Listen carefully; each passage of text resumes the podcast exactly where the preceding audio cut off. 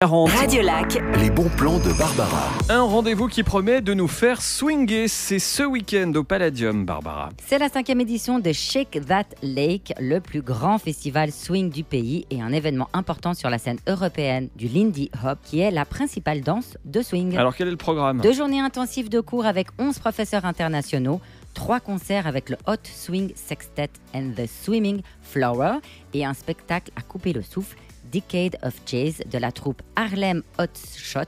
Après Stockholm, Séoul, Pékin et Paris, ils seront pour la première fois en Suisse. Bien. Donc, on embarque avec nous notre bonne humeur Oui. et on va faire un peu de swing. Voici un aperçu de ce qui vous attend.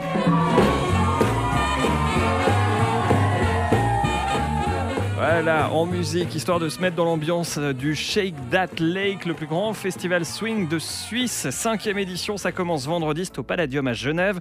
Toutes les infos à retrouver sur le site shakethatlake.ch.